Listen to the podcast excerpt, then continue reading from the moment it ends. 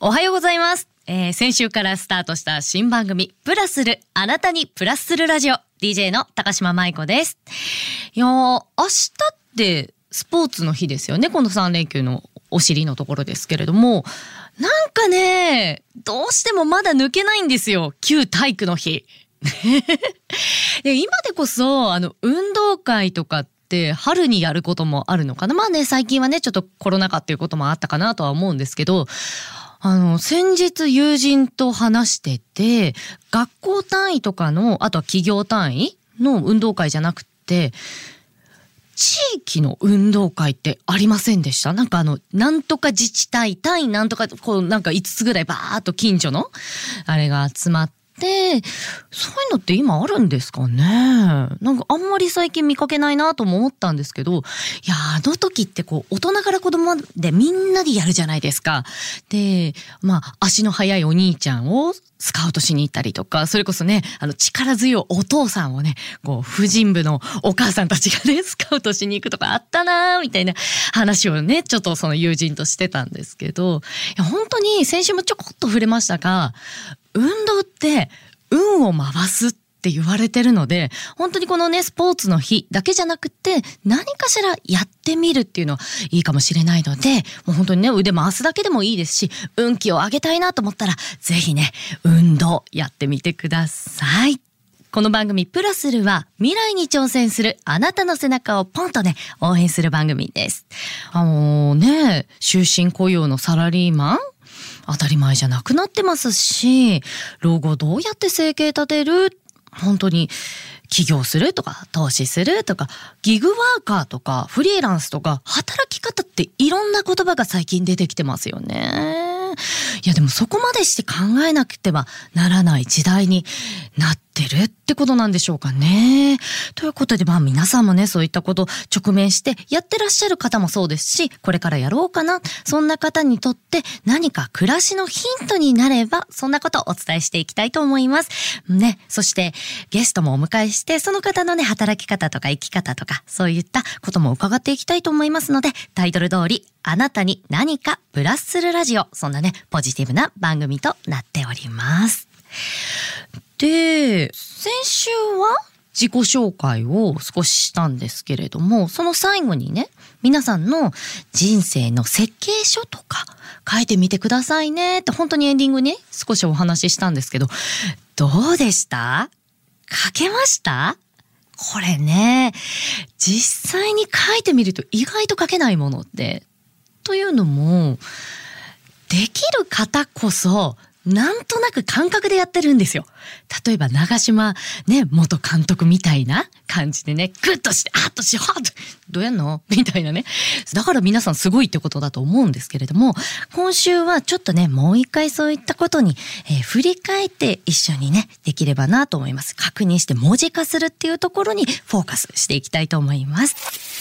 FM 横浜今日は2回目ということで、今回も私がね、これまで挑戦してきたこと、経歴とか履歴というか、まあ、そんなこと、あとは今チャレンジしていることとか、お伝えしようかなと思うんですけども、そこで大事にしてるのが軸であって、これに対していろんな肉付けをしていく、これを見える化する方法、これをね、お伝えしようかなと思ってるんですね。というのも、本当にね、副業あの趣味含むの副業じゃなくて複数の業種まあいろんなお仕事とかいろんなことチャレンジとかしようかなって視野に入れてらっしゃるかなと思うんですけれどもまあ本当にねやってる方からやりたい方までね。でここで出てくるのが時間がない。この言葉口にしたことないですか？私も結構言っちゃうんですけど、この時間がないって言葉にはいくつか意味があって、本当に時間がないっていうことと、なんとなく始めるのが怖いから、ね、言い訳にしている。そして、あ、まあ、今回はちょっと、あ、時間がないからっていうふうに流したいとか、この時間がないっていうのはいろんな使われ方がしてると思うんですけども今回お話ししたいなって思うのは、ちょっと集中と選択っていう意味で、あの、時間がない。時間がないから、どうクリアしていって、日頃の生活の中に新しいことを入れていくかっていうところなんですね。うん、皆さんもこれの言葉聞いたことないですか ?PDCA。あのー、よくビジネスシーンで出てくるやつですよ。詳しくはね、本当に世の中たくさんいろんな本があるので、調べていただきたいなと思うんですけど、これね、ビジネスだけじゃなくって、自分の人生、ご自身の人生に落とし込む。本当に役立つんですよ。というのも、人生設計っていう意味では、ファイナンシャルプランナーさんに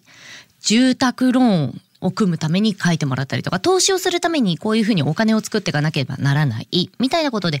やったこともあるかなと思うんですね。よくこう縦軸に時間書いて、横軸にご家族とかご自身のこういうような、まあ、ライフスタイルがあるよみたいなことを書いていくやつだと思うんですけど、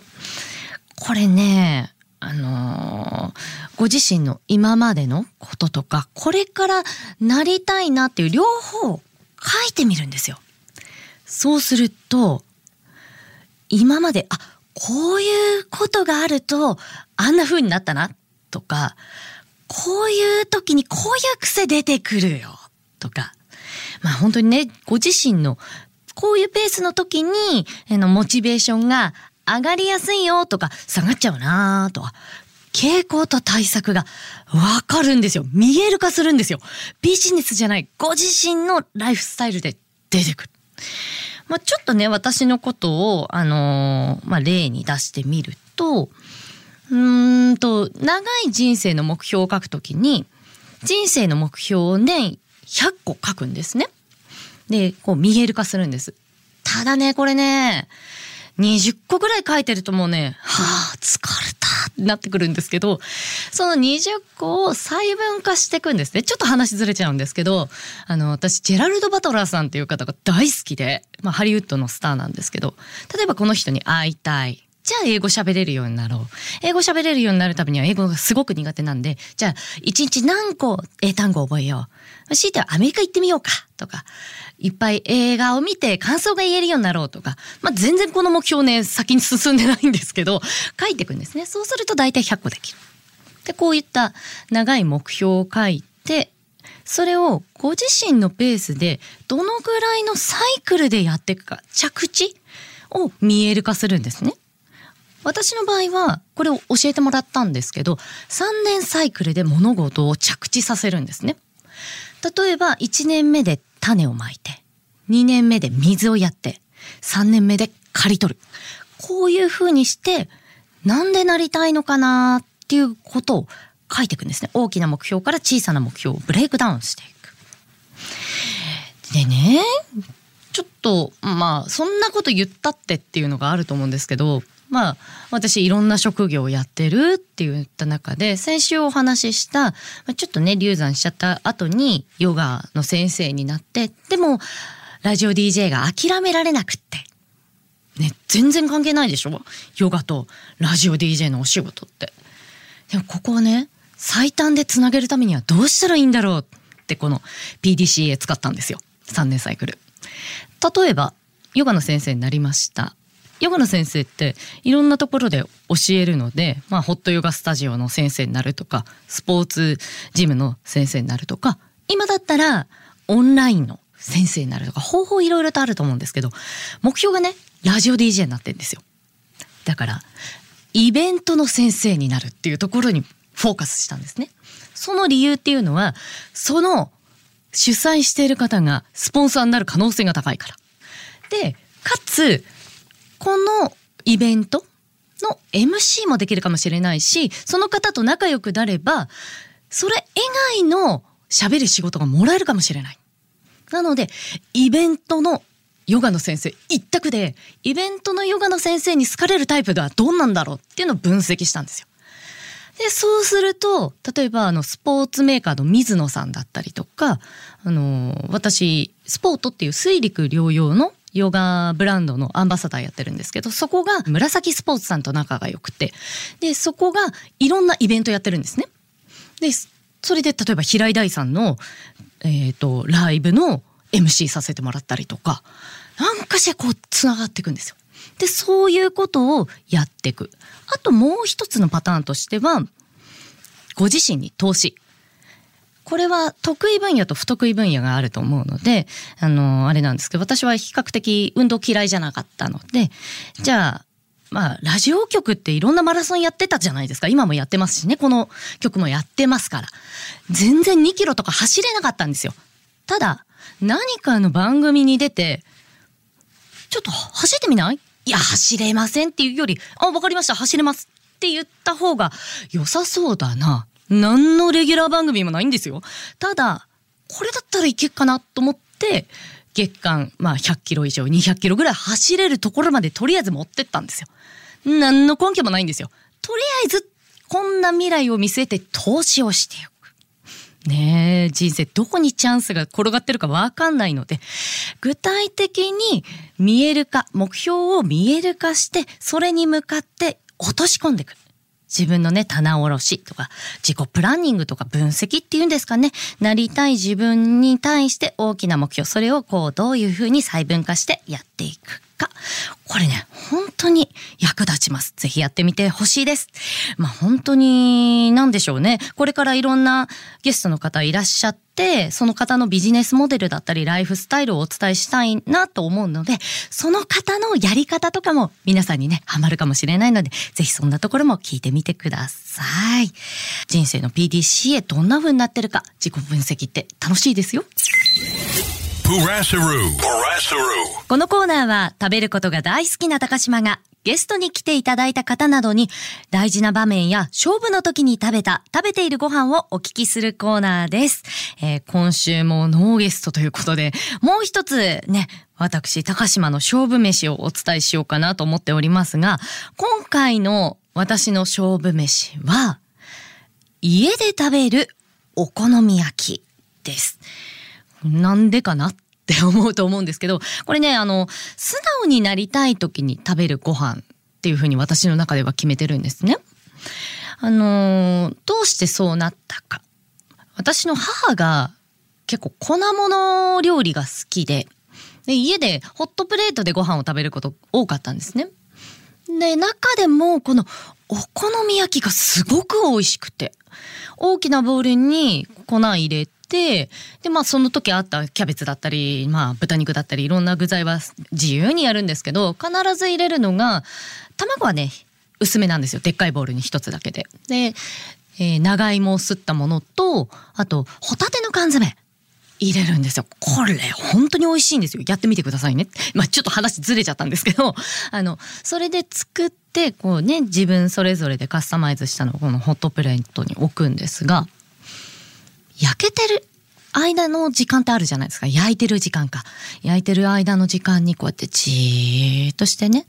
テレビ見たりとか、やはり今日あったこととか、そういうことを話すこともあるんですけど、じーっと待ってるその時間に、なんかね、素直になれなかったことを、ふと話してしまうことが多かったんですよ。まあ本当にね、親と喧嘩したとか、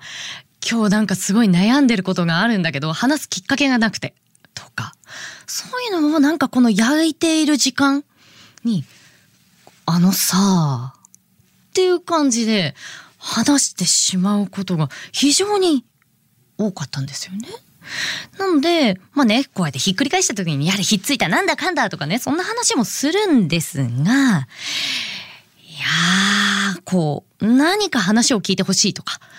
リセットしたいっていう時にこの、まあ、実家に帰るとね、お好み焼きをリクエストしてしまうんですよね。いや、皆さんにもないですか？こう、素直になりたいけど、素直になれない。ねそんな時ってこのお好み焼きとか、ホットプレートで作るなんか、ね、おすすめですよ。ということで、えー、私の勝負飯は、家で食べるお好み焼きでした。